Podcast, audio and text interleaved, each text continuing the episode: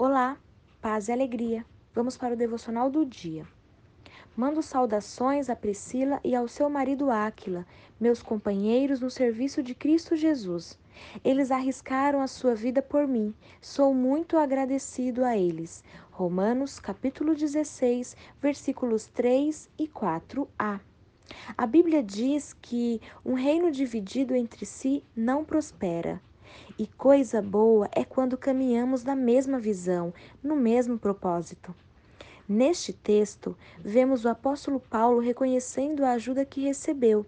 Se você se atentar para a história desse casal, vai entender que foram expulsos de onde estavam, encontraram Paulo, aprenderam tudo o que podiam e, com bravura, abriram sua casa para que o evangelho fosse conhecido. Priscila usava seu lar para a causa de Cristo. Através de sua cooperação, nasceram as igrejas de Éfeso e Corinto.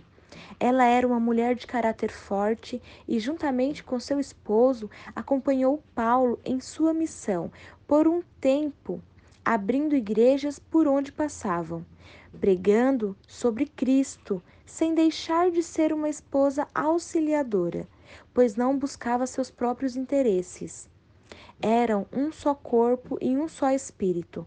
O objetivo de ambos era cooperar para o avanço do reino. Deus é perfeito em tudo o que faz, grande em amor e fiel para cumprir suas promessas. Talvez hoje tenhamos muito que confessar.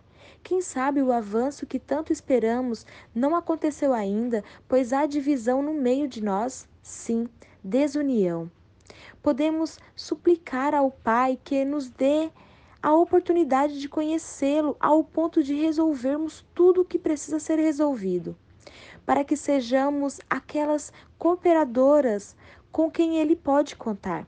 Devemos ser gratas pela oportunidade de fazer parte do que Deus está fazendo nessa terra e caminhar em união com aqueles que desejam viver isso.